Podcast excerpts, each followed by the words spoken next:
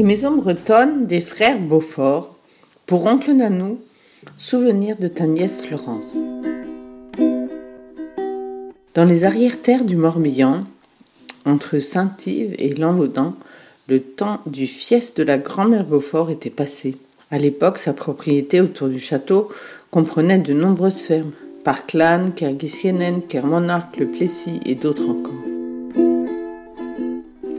À notre génération, il y avait la maison des grands-parents, de date surtout, le Grand Plessis, une maison étrange, aux odeurs de pommes et aux souvenirs de guerre. Parfois s'y ajoutait un goût de mer ou de rivière quand mamie était là. En face, au Petit Plessis, chez Gilles et Chantal, on n'y allait pas très souvent. C'était petit, ils étaient nombreux et les parents un peu sévères. Kermonard, chez oncle François, est toujours restée la maison mystérieuse. Tête d'animaux, objets insolites de pays lointains, mais surtout c'était la maison studieuse. Devoir de vacances tous les jours avec Marie-Antoinette pour Aude et Bénédicte, je les plaignais. Au château, c'était chez nous. Hubert et Rose accueillaient famille, noblesse du coin, amis bretons, tout le monde à la même enseigne un apéro, un goûter, une fête ou une leçon d'équitation, selon les occasions.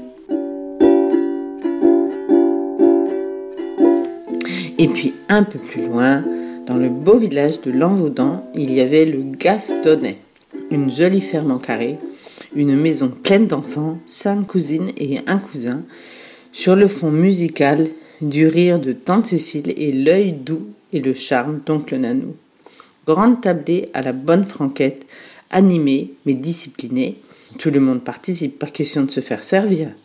Ou plus tard, dans le grenier aménagé, on dormait tous ensemble, c'était la fête.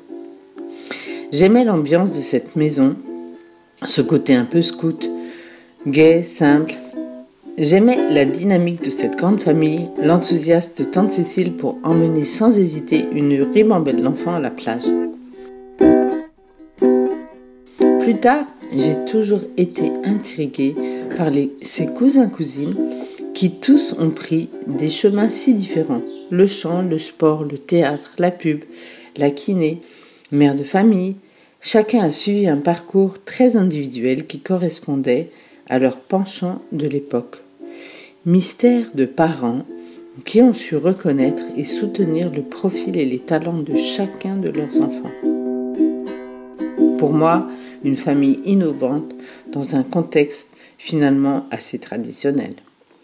Bravo pour tout ça et joyeux anniversaire, oncle Nanou. Je t'embrasse.